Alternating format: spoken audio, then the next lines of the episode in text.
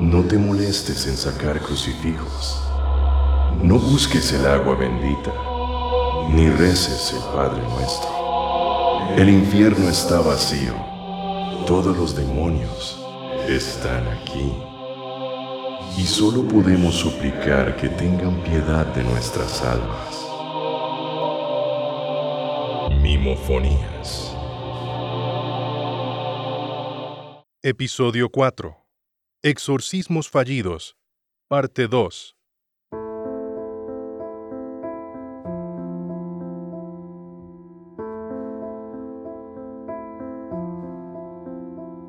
Han pasado 20 años y no he perdido la conciencia en todo este momento. Fue insoportable al principio, más que todo porque no me puedo mover y siento dolor en cada músculo y hueso. Las raíces han desarrollado una estructura cartilaginosa a su alrededor, por lo que se han soldado aún más en el suelo. Las alas se están pudriendo y petrificando al mismo tiempo. Y según me dicen, todo mi cuerpo supura un olor a fermentación muy intenso y desagradable. Yo no percibo nada. Perdí el olfato cuando se formó el pico, pero lo puedo abrir lo suficiente para ser alimentado. Lo ignoro. Solo puedo esperar pacientemente a mi muerte. Si nadie quiere ser mártir, el mártir debo ser yo. El Señor es mi pastor. Si esto no es una prueba de fe, no sé lo que será. Le reproché a Dios al principio, pero esta fue mi decisión. Él no me ha abandonado. Al principio lloraba, pero nunca me quejé. Me avergüenza decirlo, pero lo hice más por orgullo que otra cosa. oh Pero también suelo reflexionar, ¿qué más voy a hacer? Y pienso en lo que me dejó aquí porque si los milagros son actos imposibles e impredecibles, provocados por intervención divina, en definitiva, las posesiones son su contraparte. Por eso, solo otro milagro me salvará, aunque debo merecerlo, por Malthus, el demonio cuervo, uno de mis primeros exorcismos y uno de los más aterradores que he presenciado.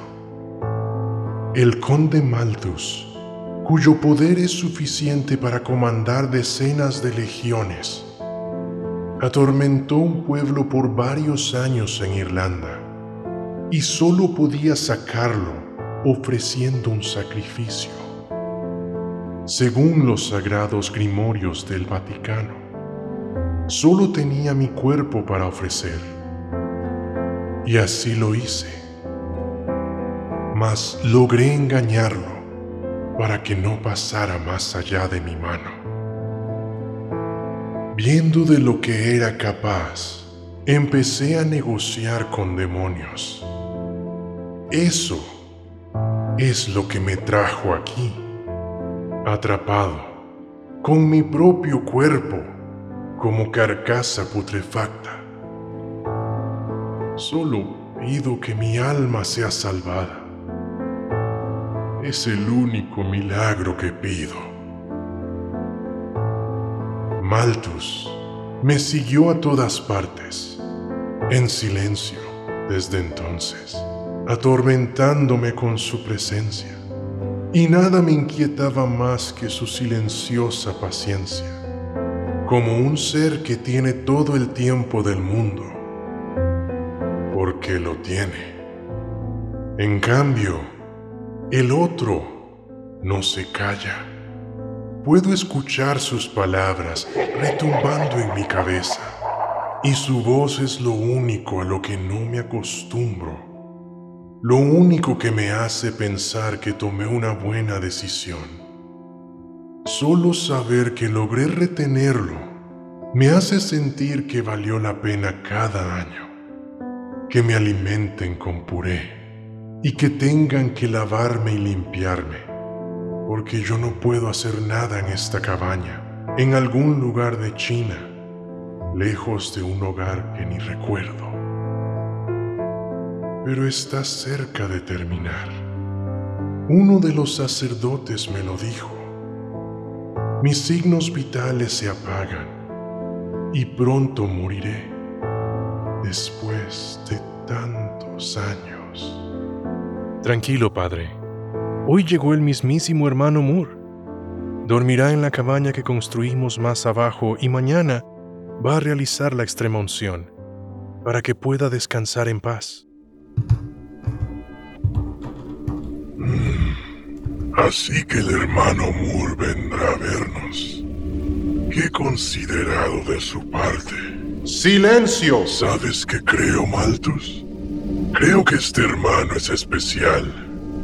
Los ojos del padrecillo brillaron al mencionarlo. Debe ser especial. O estar enamorado. Quizá ambos. ¡Calla, dije! El viejo ya no podrá contenernos más tiempo.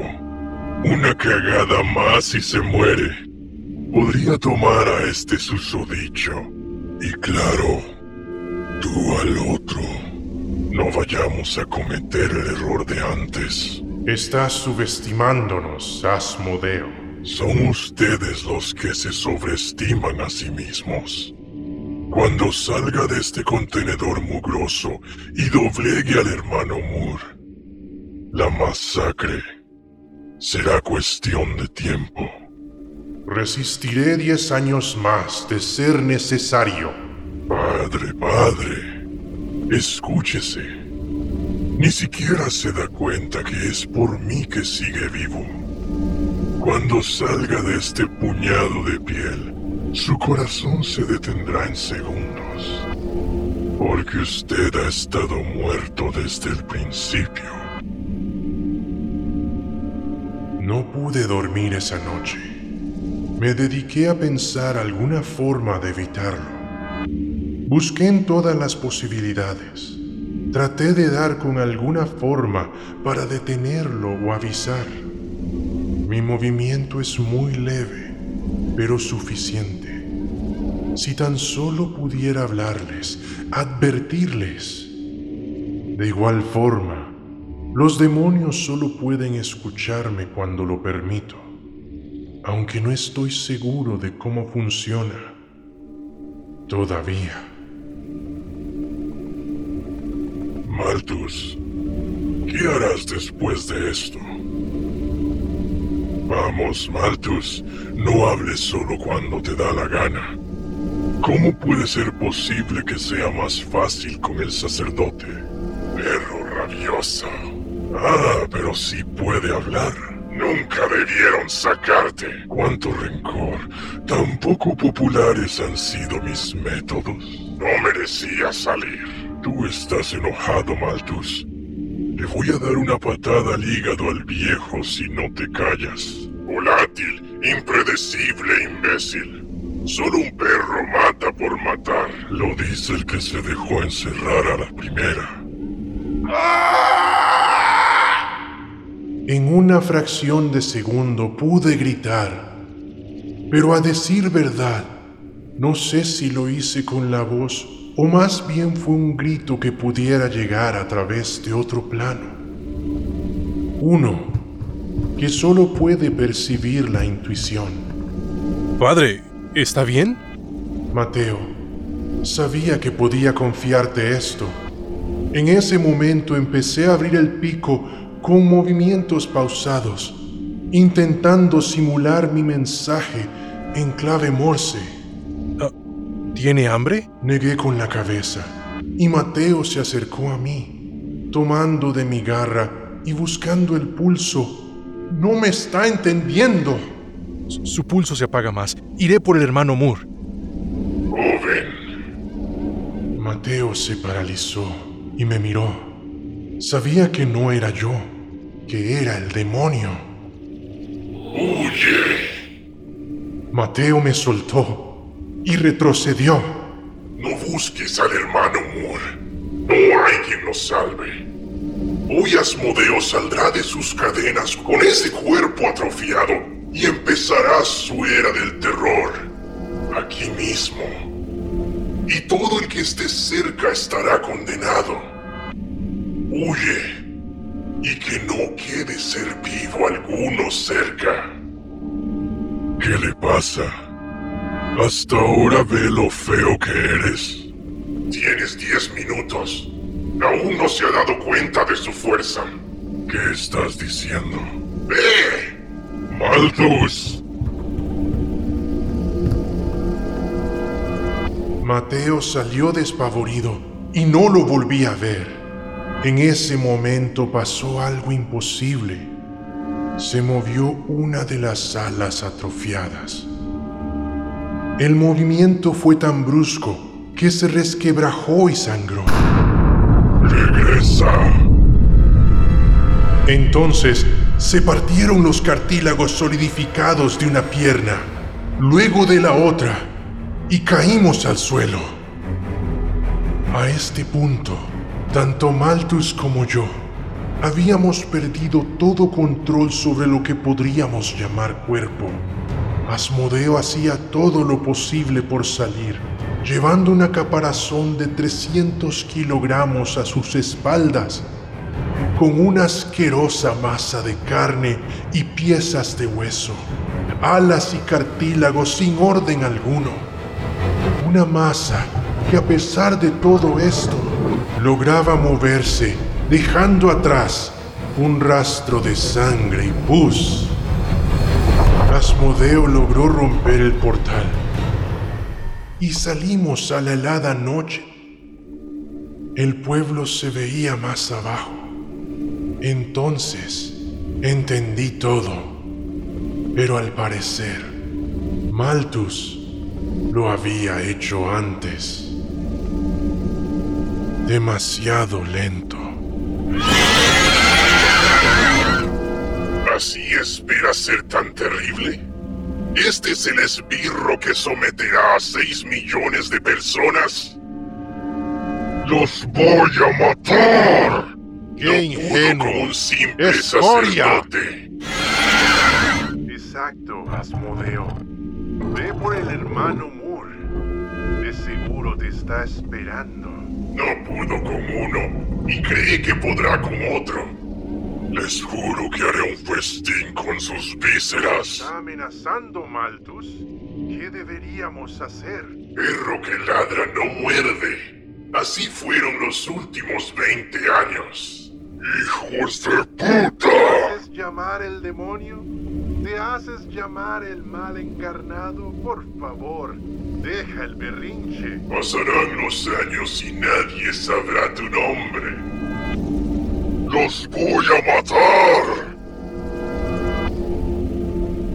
Juro que esto era lo más que podía hacer en lo que me quedaba de vida. Juro que esto era lo único. No sé qué pasará después. No tengo ni la menor idea. Pero me iré pensando que no fue en vano. Ya estábamos a pocos metros de la otra cabaña. Finalmente Asmodeo logró romper la puerta en busca del hermano Moore. Y cuando vio lo que había dentro, ¡Engañaron al gran Asmodeo otra vez!